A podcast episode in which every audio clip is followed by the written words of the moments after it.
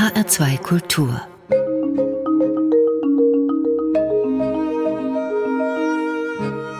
Doppelkopf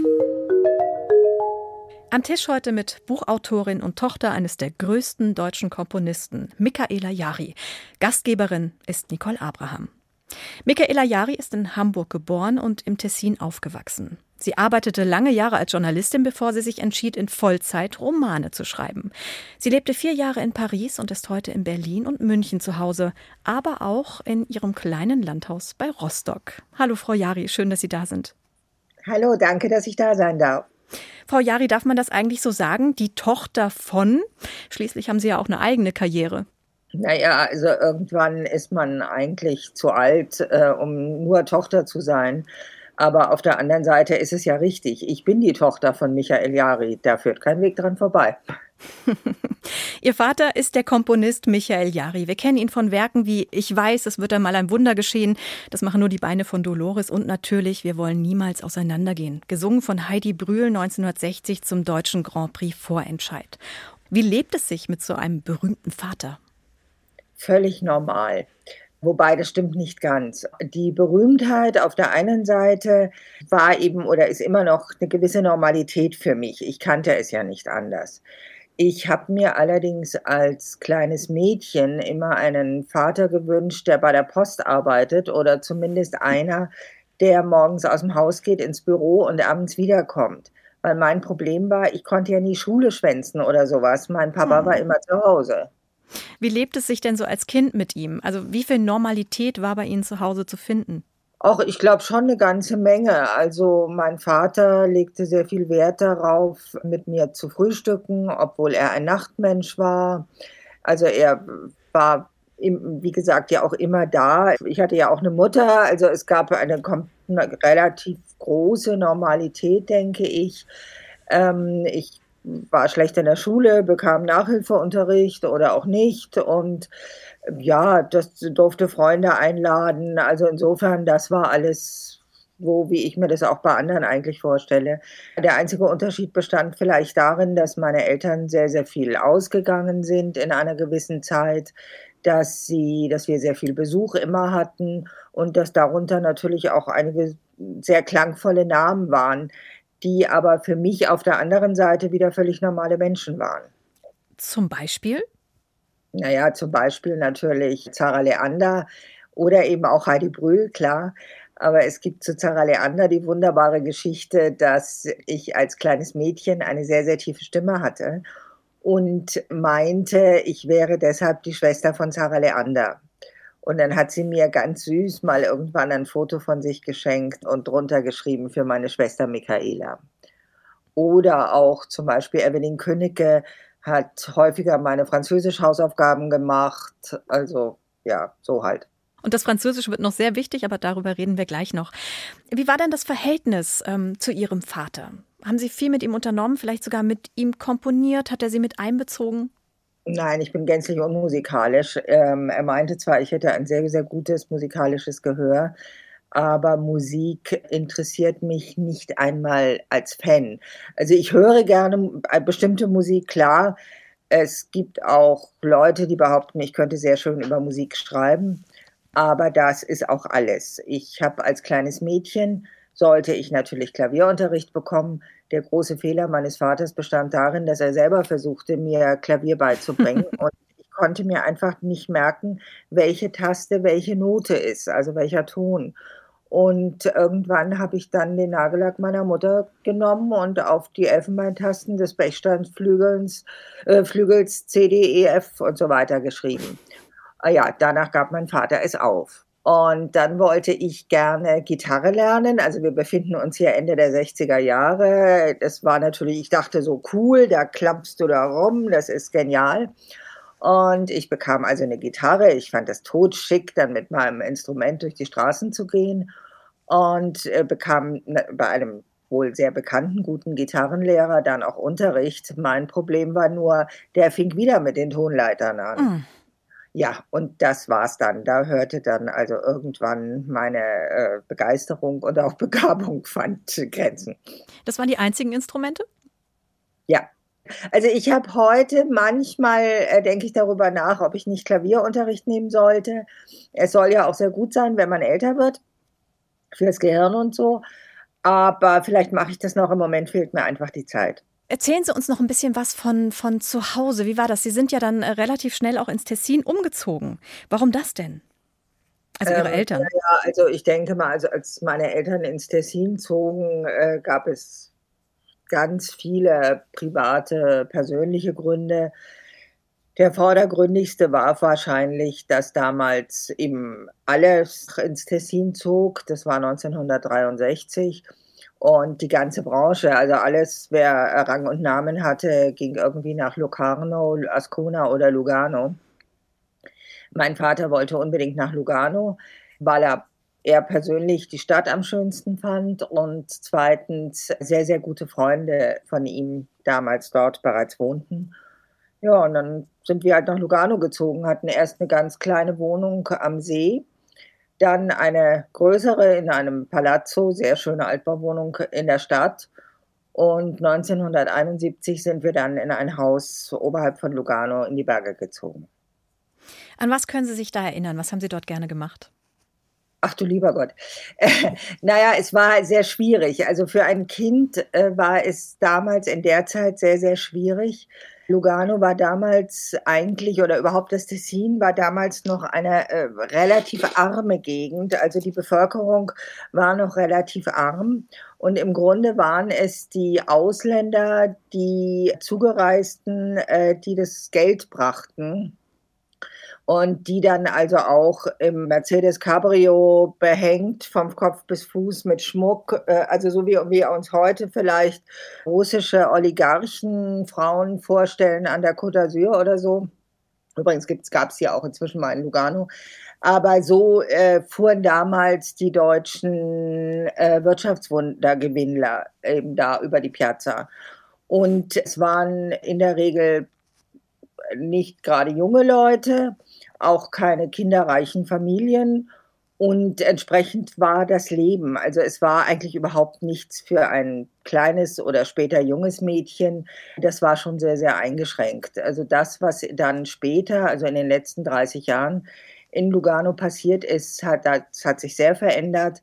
Auch mit der Universität, dass sehr viele junge Leute hingekommen sind, dass ein, äh, in der Tessiner Bevölkerung ein Mittelstand entwachsen ist. Äh, das gab es damals alles überhaupt nicht. Als Kind, ich meine, klar, es war schön, äh, was weiß ich, am See oder Bötchen fahren und später im Garten und immer Sonne und sowas. Aber es hat, also meine Kindheitserinnerungen sind nicht so, dass ich sagen würde, oh wow, Tessin, wie toll. Mit wem haben Sie denn gespielt? Wer waren Ihre Freunde dann später? Brüstet man sich vielleicht als Teenager auch damit, hey, ich kenne Sarah Leander? Nee. Also als ich Teenager war, da waren andere Stars angesagt und, äh, und äh, nee, überhaupt nicht. Das war auch, wie gesagt, es war ja für mich nichts Besonderes. Es war ja für mich normal. Deswegen äh, wäre ich nie auf die Idee gekommen, mich damit zu brüsten. Ich hatte dann nur vielleicht in der Schule das eine oder andere Problem, dass eben diese Normalität da war und ich völlig selbstverständlich Dinge erzählte, bei denen anderen vielleicht das Kinn runterfiel. Zum Beispiel, äh, dass ich in Fernsehstudios damals gewesen bin, dass ich das schon kannte, wie das abläuft, dass ich beim, ja, bei einer Fernsehsendung im Filmstudio dabei war, dass ich vielleicht auch mal gut später als Teenager mal auf irgendwelchen großen Veranstaltungen, öffentlichen Veranstaltungen, Bällen oder sowas dabei war und dann eben tatsächlich, ja, da war ich mit dem und dem beim Essen oder so. Aber ähm, ja, das war es eigentlich. Den Berufswunsch Komponistin haben wir ja schon ausgeschlossen, da war das Talent nicht ganz so groß. Den Berufswunsch vielleicht Schauspielerin zu werden, das liegt ja auch nicht so fern. Nee, ich wollte mein ganzes Leben lang nur Schriftstellerin werden. Als ich äh, noch nicht schreiben konnte, habe ich meinen Puppen immer Geschichten erzählt. Und als ich dann schreiben konnte, habe ich die Geschichten, die ich mir ausgedacht habe, in meine Schulhefte geschrieben. Und später, ich glaube, ich war zehn etwa, bekam ich eine Schreibmaschine Und da habe ich das dann runtergetippt. Ja, und mit 14, 15 habe ich dann meinen ersten großartigen Roman, historischen Roman bitte geschrieben. Oh, jetzt bin ich gespannt. Wie hieß der denn? Oh, das ist fast peinlich. Das hieß Die Aphrodite des Santa Clara Tals und war eine Geschichte, die 1906 beim Erdbeben in San Francisco spielte. Und äh, natürlich so ein Abklatsch von vom Winde verweht sein sollte weil ich damals eben als junges Mädchen, was liest du da? Also fing ich an, eben äh, las ich eben vom Winde verweht und dann vor allen Dingen auch des Königs General von äh, Daphne du Maurier, die ja nicht nur Rebecca geschrieben hat, sondern eben ganz, ganz tolle historische Romane. Und als ich das gelesen hatte, meinte ich, sowas möchte ich auch mal können. Und sowas möchte ich vor allen Dingen auch mal schreiben und fing dann an und habe das gemacht. Nun muss ich dazu sagen, ich habe immer sehr, sehr viel gelesen. Also insofern, mhm. und ich bin natürlich in einer Welt aufgewachsen, in der halt Filme gedreht wurden. Das heißt also, die, die Umsetzung erfundener Geschichten war mir nicht fremd. Und äh, ja, das habe ich dann gemacht. Und als ich fertig war, hat mein Vater das Manuskript einem Freund gegeben, damals dem Kriminalschriftsteller Frank Arnau.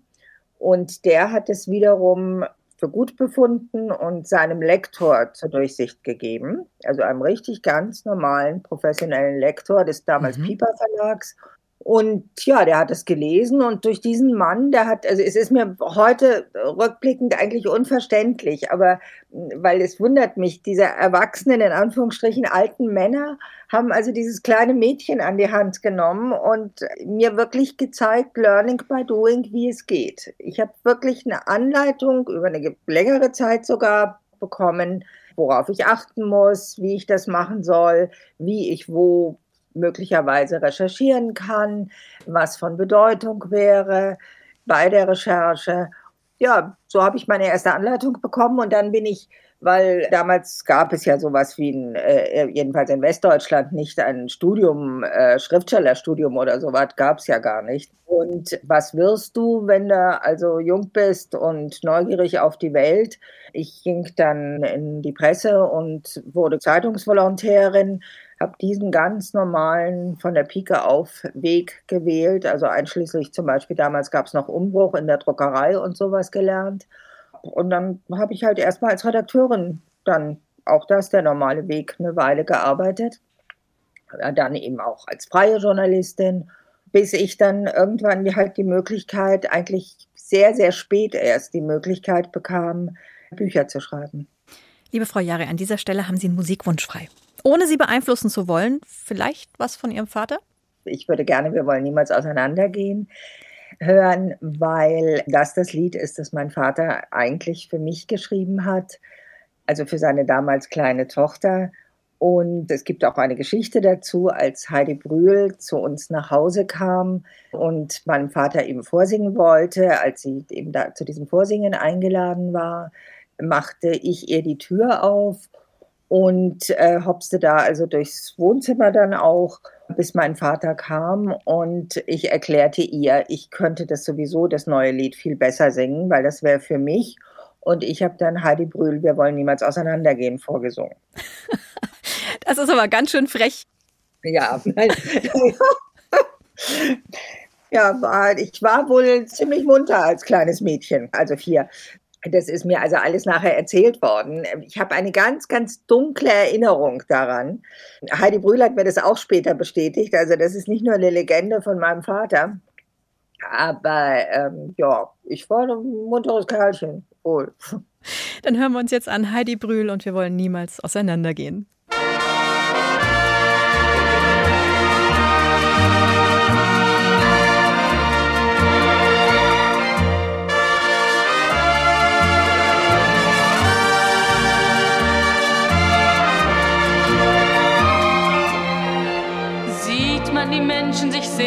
Und sieht ihren Schmerz, ihre Tränen, dann fragt man sich immer nur, muss das so sein? Immer nur scheiden und meiden und immer nur warten und leiden und hier so wie dort ist ein jeder allein. Schenkt euch immer nur Liebe, schenkt euch immer Vertrauen. Nichts ist so schön wie die Worte, die ewig mein Herz ist nur dein. Wir wollen niemals auseinandergehen.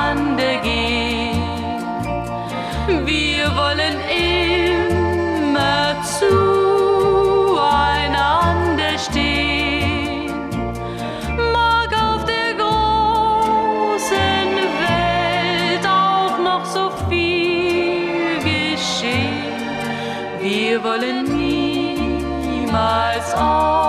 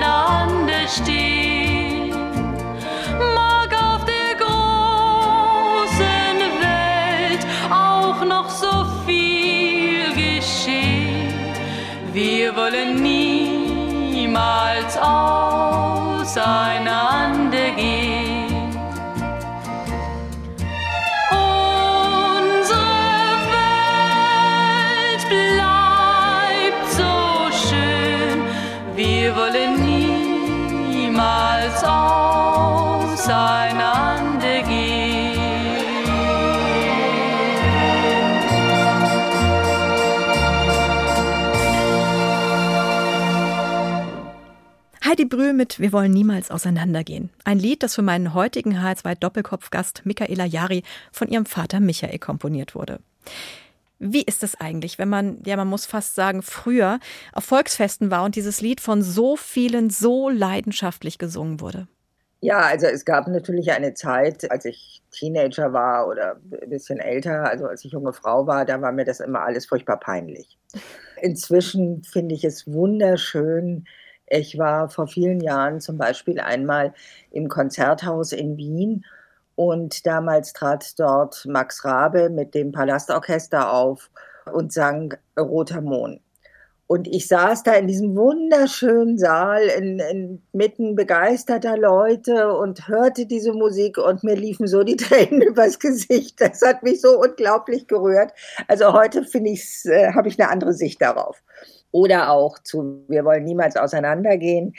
Das spielt für meinen Mann und mich natürlich nicht nur die Rolle des Titels, sondern als wir uns kennenlernten und er war dann irgendwann zum ersten Mal zu Gast in meinem Elternhaus, setzte er sich an den Flügel und spielte die einzigen Takte Klavier, die er kann, die er wirklich, das war das, ist wirklich das Einzige, was er vorher schon nur konnte.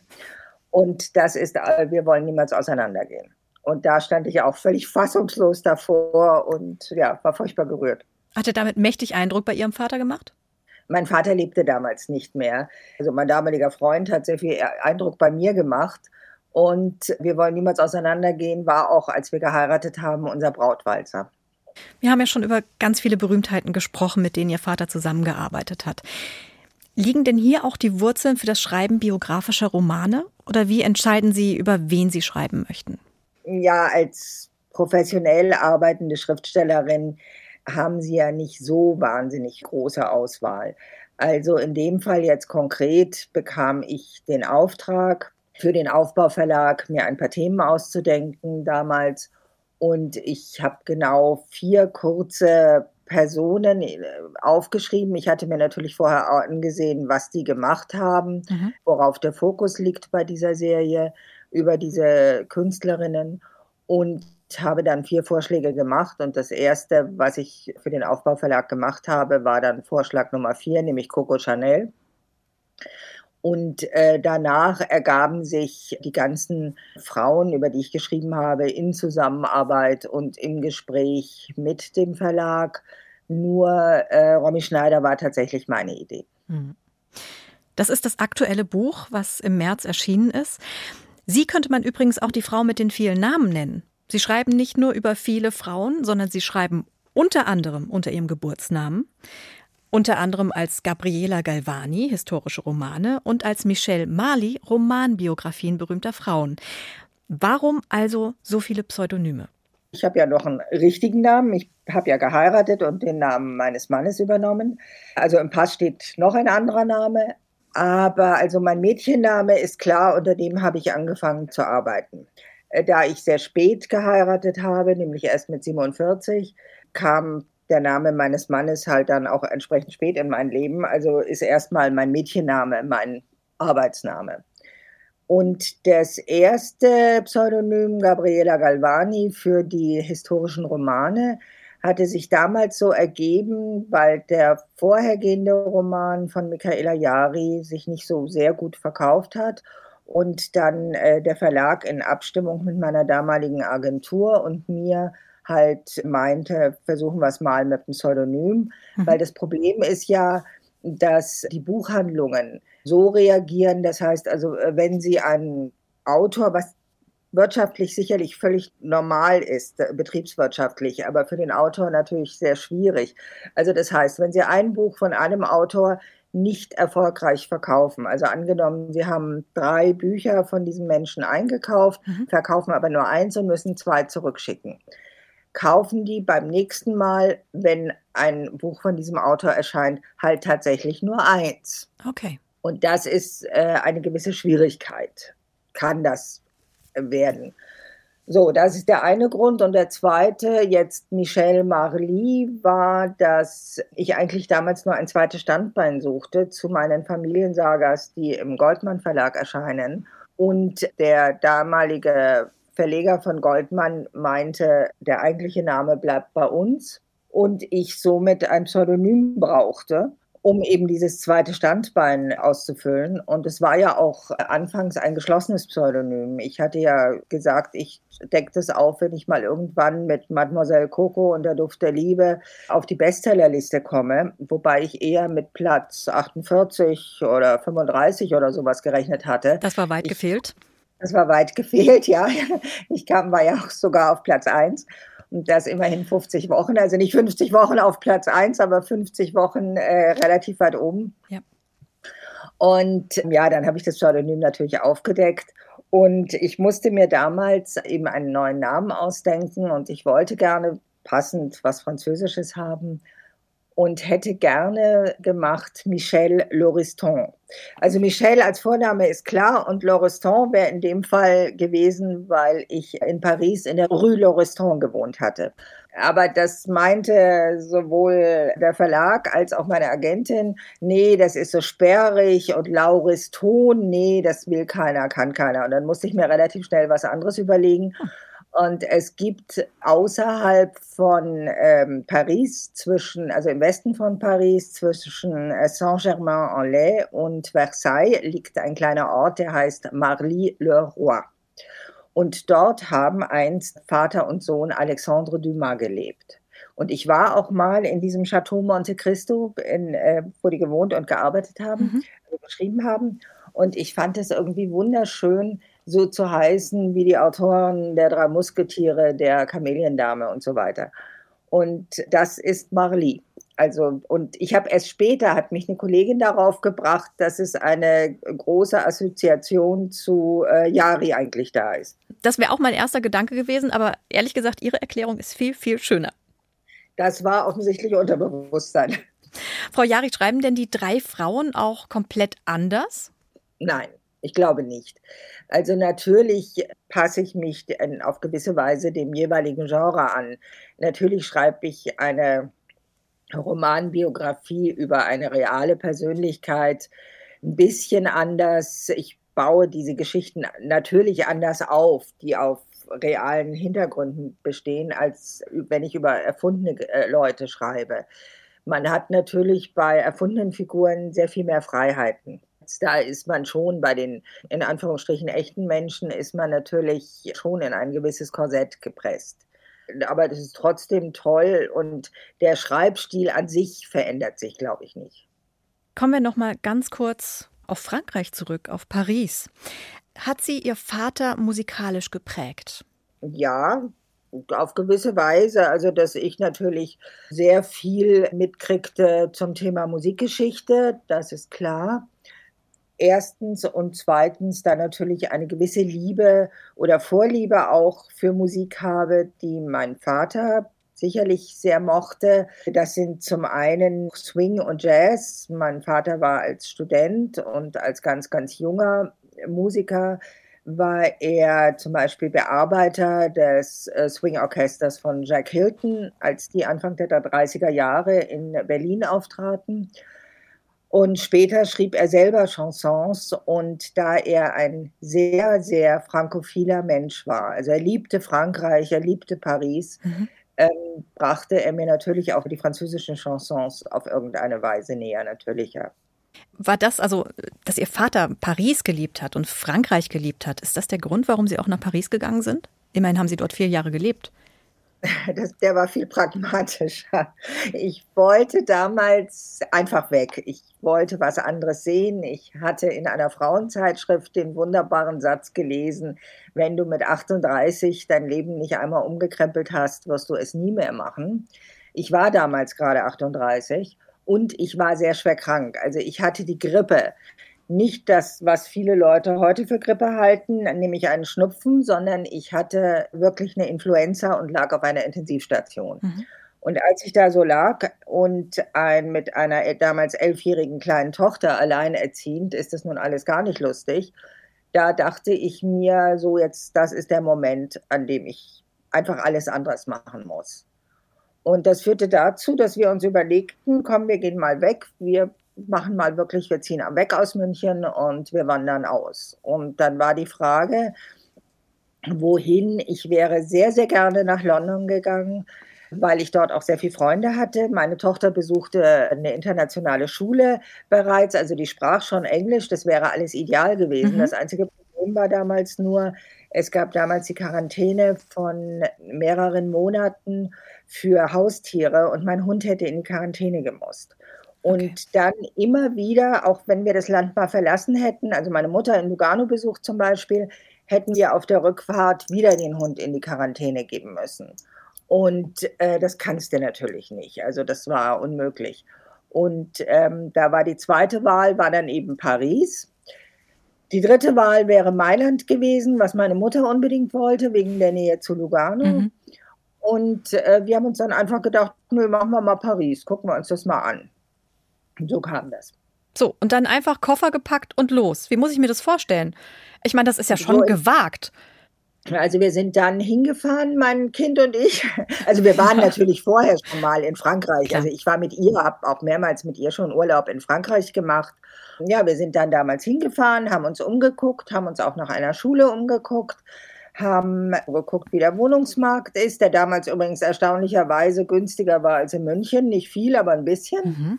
Und ich dachte auch irgendwie, da wartet alles auf mich. Es war toll. Dann habe ich einen Schnellkurs Französisch gemacht, also ein bisschen mein Schulfranzösisch aufgebessert.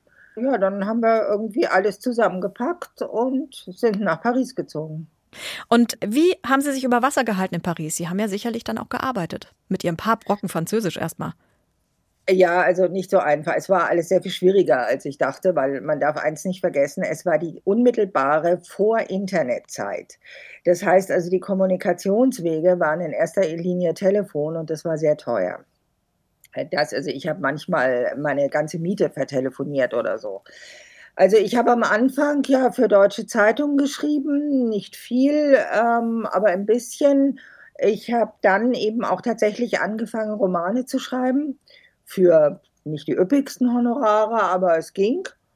Und ja, irgendwie ging es. Also es gab durchaus sehr schwierige Zeiten. Also wir hatten schon durchaus finanziell manchmal da so eine Art Clochard-Feeling in Paris.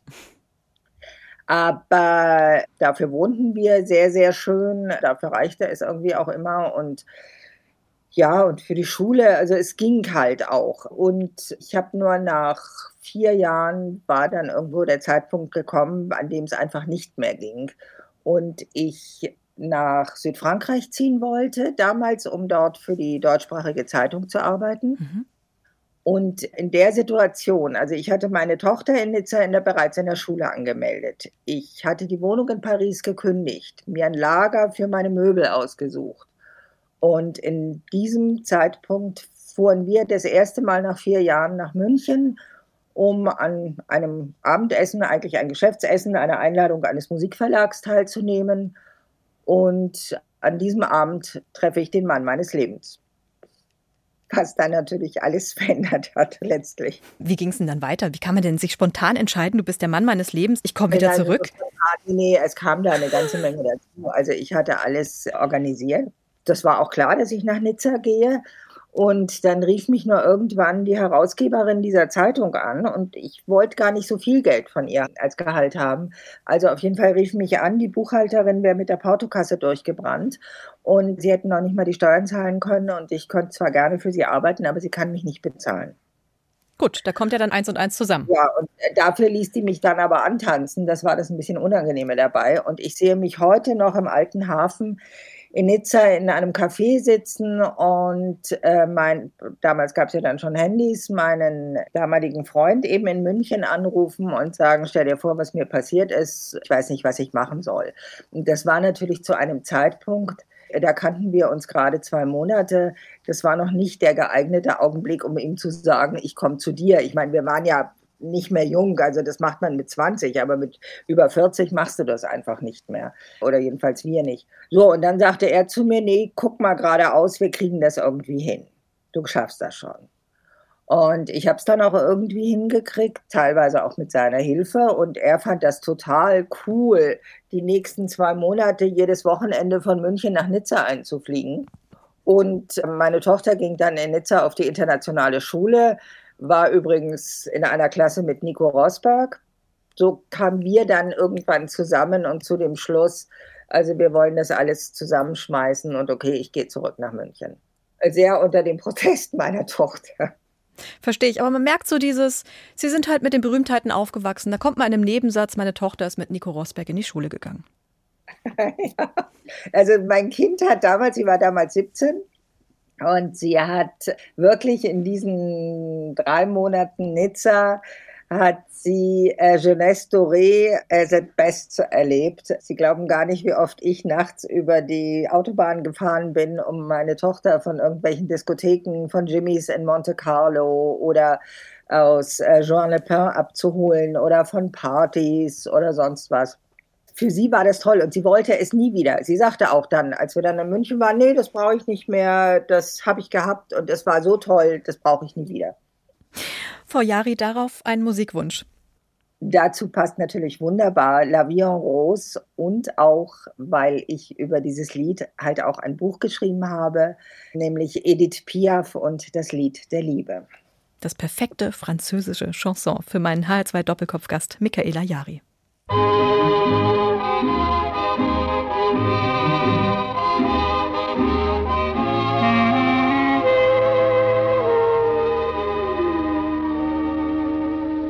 Des yeux qui font baisser les miens, un rire qui se perd sur sa bouche, voilà le portrait sans retouche de l'homme auquel j'appartiens.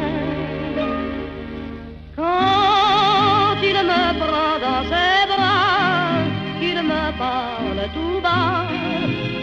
vois la vie en rose. Il me dit des mots des mots de tous les jours, et ça me fait quelque chose. Il est entré dans mon cœur une part de bonheur dont je connais la cause.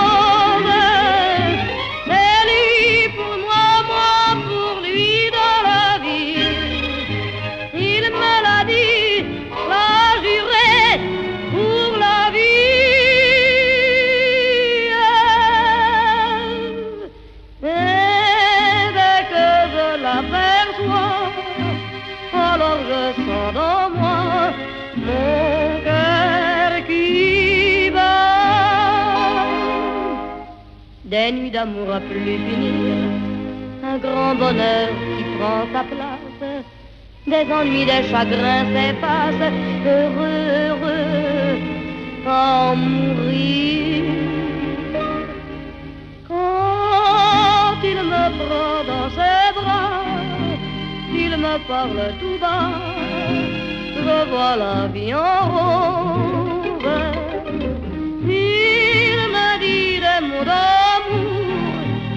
De tous les jours, et ça me fait quelque chose. Il est entré dans mon cœur une part de bonheur dont je connais la cause.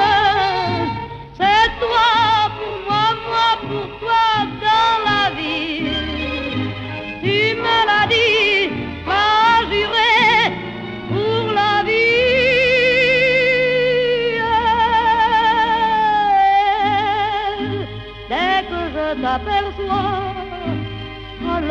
descends dans moi.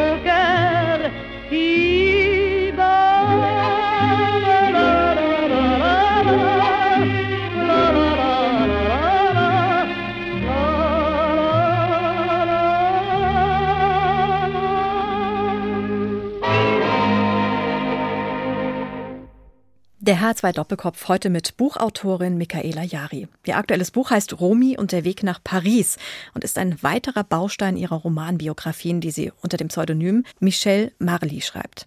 Es reiht sich ein in die Geschichten über Coco Chanel, Edith Piaf und Maria Callas. Allesamt Bestseller. Paris. Paris ist immer wieder Handlungsort in ihren Büchern. Was ist so faszinierend an Paris?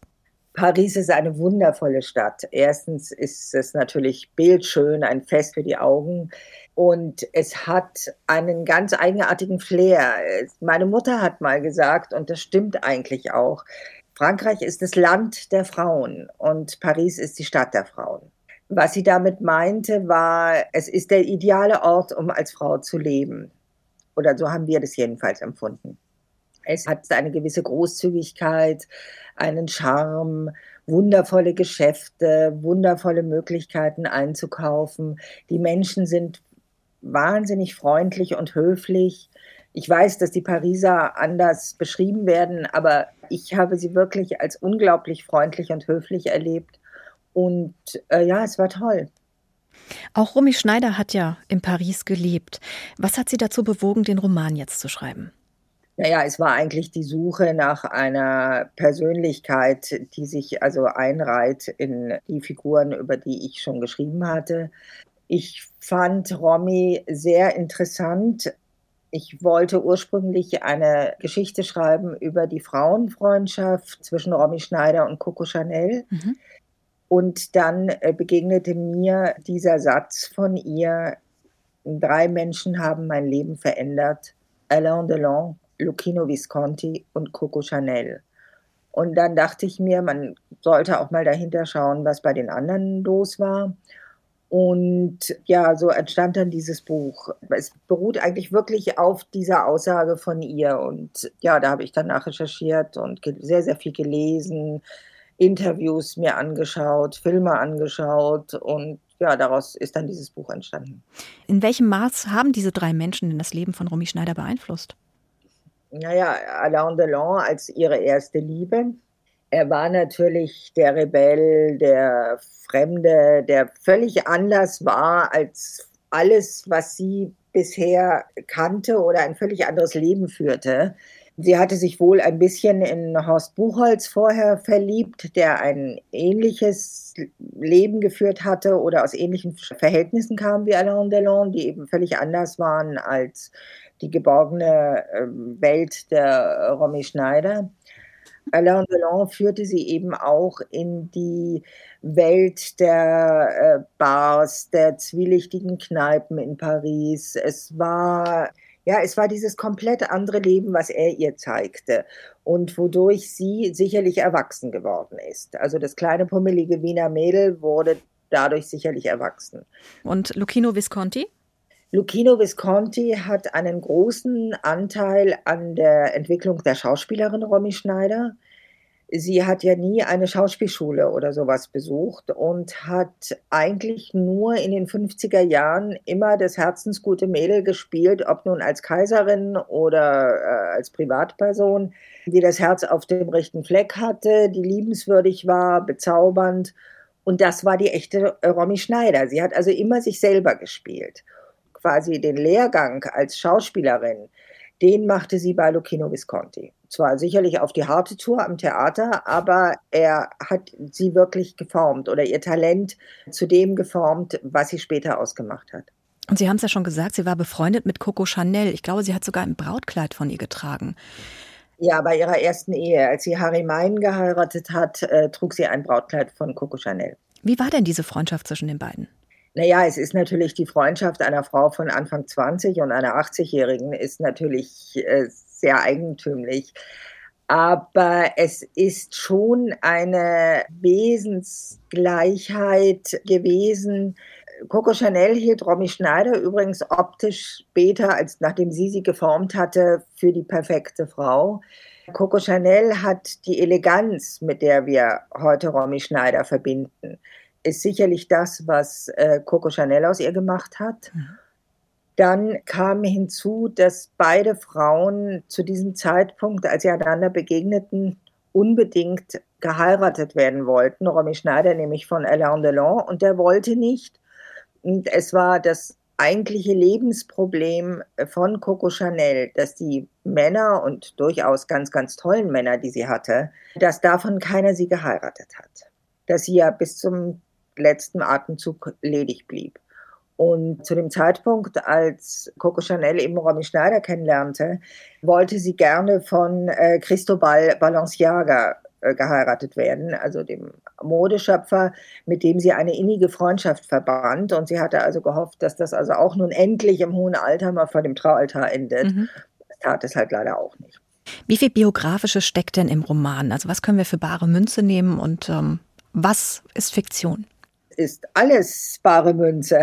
Also ich versuche bei meinen Geschichten, übrigens auch bei den erfundenen Figuren, so authentisch wie möglich zu sein. Ich habe natürlich nicht die Lampe gehalten, das ist schon ganz klar. Also wie und wo und wann äh, Romy Schneider und Alain Delon das erste Mal leidenschaftlich in die Kissen versunken sind, das weiß ich nicht, klar. Aber ich versuche mich an bestimmte Vorgaben zu halten. Also wie gesagt, ich habe sehr, sehr viel gelesen und damit meine ich auch die Tagebücher von Romy Schneider, meine Interviews, meine Quellen, durchaus seriöse Quellen, also nicht nur unbedingt die Bücher von irgendwelchen Autoren, die sich dadurch selber in den Vordergrund schreiben wollten. Aber ich habe mich halt bemüht, es so weit wie möglich an der Wahrheit entlang zu schreiben. Jetzt glaubt man ja alles über Romy Schneider zu wissen. Und die Presse war ja eigentlich immer dabei, hat ihr Leben begleitet, allerdings nicht immer fair und über die Wahrheit hinwegsehend, wenn es eine gute Schlagzeile gab. Wie sieht das Bild ihrer Romy Schneider aus? Was die deutsche Presse damals Ende der 50er Jahre, Anfang der 60er Jahre oder zum Teil auch später mit Romy Schneider gemacht hat, ist absolut unterirdisch da ist ein kleines Mädchen für Sensationshascherei verbraten worden. Das ist unglaublich. Also das ist mir auch unerklärlich, ganz ehrlich. Also ich verstehe es nicht. Man hat ihr wirklich Böses gewollt, unterstellt und nichts Gutes getan. Es ist mir auch unerklärlich, dass also niemand irgendwann mal darüber nachdachte, dass da eine junge Frau ist, die weder eine Kindheit noch eine Jugend hatte. Romy Schneider kam als Zehnjährige ins Internat und mit 14 drehte sie ihren ersten Film. Und danach drei Filme im Jahr. Das ist sehr viel Arbeit. Also das Mädchen arbeitete teilweise mehr als ein 40-jähriger Schauspieler und wurde von ihren Eltern komplett kontrolliert. Sie durfte also keine eigenen Freunde haben oder hatte zwar Freunde, aber die wurden halt letztendlich auch von ihren Eltern ausgesucht oder kontrolliert. Jeder Schritt von ihr wurde kontrolliert. Das führte ja dann auch alles zu dem Ausbruch mit Alain Delon. Und dann so ein kleines Mädchen niederzumachen, weil die endlich mal jung sein wollte oder mal raus wollte. Ja, nun mein Gott, also das finde ich schon, also fast pervers, muss ich sagen. Aber sagen Sie mal, Frau Jari, ähm, Magda Schneider Hatten die nicht auch ein Haus in Tessin? Ja, Magda Schneider war auch sehr, mit, äh, sehr eng mit meinem Vater befreundet, auch ihr Mann Hans-Herbert Blatzheim. Ich war auch äh, als Kind mehrfach dort zu Hause. Ich kann mich auch daran erinnern, wie ich mit meiner Mutter zum Kaffee oder zum Tee eingeladen war und an diesen wundervollen Blick aus einem Wohnzimmer mit hellen Möbeln. Und ich kann mich daran erinnern, da lebte Platzheim nicht mehr, dass ich Magda Schneider zum letzten Mal sah, als ich mit meinem Vater im Kino war. Da war ich schon erwachsen und äh, wir sahen äh, Der Pate. Und da trafen wir Magda Schneider mit ihrem damaligen Ehemann, Herrn Fehlhaber, in, äh, eben im Kino und das war sehr lustig. Also das ist meine letzte Erinnerung an sie eigentlich. Über welche berühmte Frau lohnt es sich noch zu schreiben? Es sind ja nicht nur Frauen, ich finde auch Männer durchaus sehr toll. Und insofern würde ich es auch schön finden, nochmal eine Geschichte zu machen, die letztendlich auf der Geschichte eines Mannes beruht. Mal schauen, jetzt einfach mal abwarten, wie sich der Markt auch entwickelt, wie das Interesse der Leserinnen und Leser ist, des Buchhandels ist. Da muss man mal schauen. Was möchten Sie denn noch erreichen? Gibt es noch Ziele? Ist vielleicht noch mal so ein radikaler Umbruch wie Paris geplant? Nein, also der Himmel ist weit, aber genau genommen muss ich sagen, ich bin eigentlich genau da, was ich mir immer in meinem Leben erträumt und gewünscht habe. Ich wohne so, wie ich es immer haben wollte. Ich bin sehr, sehr glücklich verheiratet. Ich habe zwei wundervolle Enkelkinder, Zwillinge, zwei Jungs. Und ja, und ich habe Erfolg in meinem Job. Also was wünscht man sich eigentlich mehr? Nein, ich bin unendlich dankbar und, und glücklich. Michaela Jari, bevor die Sendung jetzt zu Ende geht, darf ich Ihnen noch einen Musikwunsch erfüllen. Ja, sehr, sehr gerne Volare von äh, Domenico Modugno. Es passt zu Romy, weil ein großer Teil ihres Werdegangs ja dann auch natürlich A in Lugano, also in der italienischen Schweiz spielt und vor allen Dingen durch äh, Lucchino Visconti halt auch in Italien. Und eben, es passt halt eigentlich auch zu mir, zu meinen 40 Jahren in einem italienischsprachigen Land. Volare für Michaela Jari. Vielen Dank, dass Sie unser Gast im HR2 Doppelkopf waren. Dankeschön. Volare.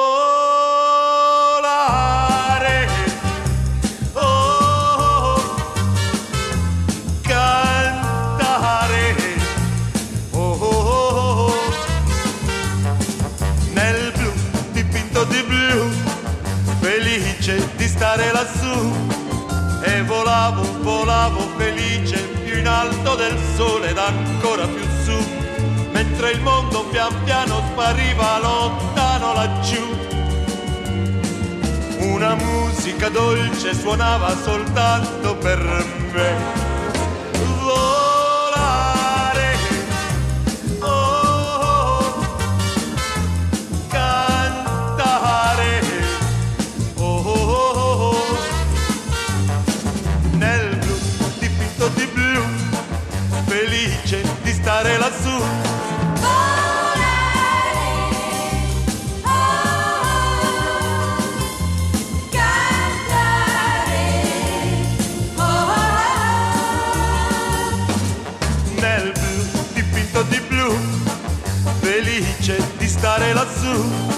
E volavo, volavo felice più in alto del sole ed ancora più su mentre il mondo pian piano spariva lontano laggiù.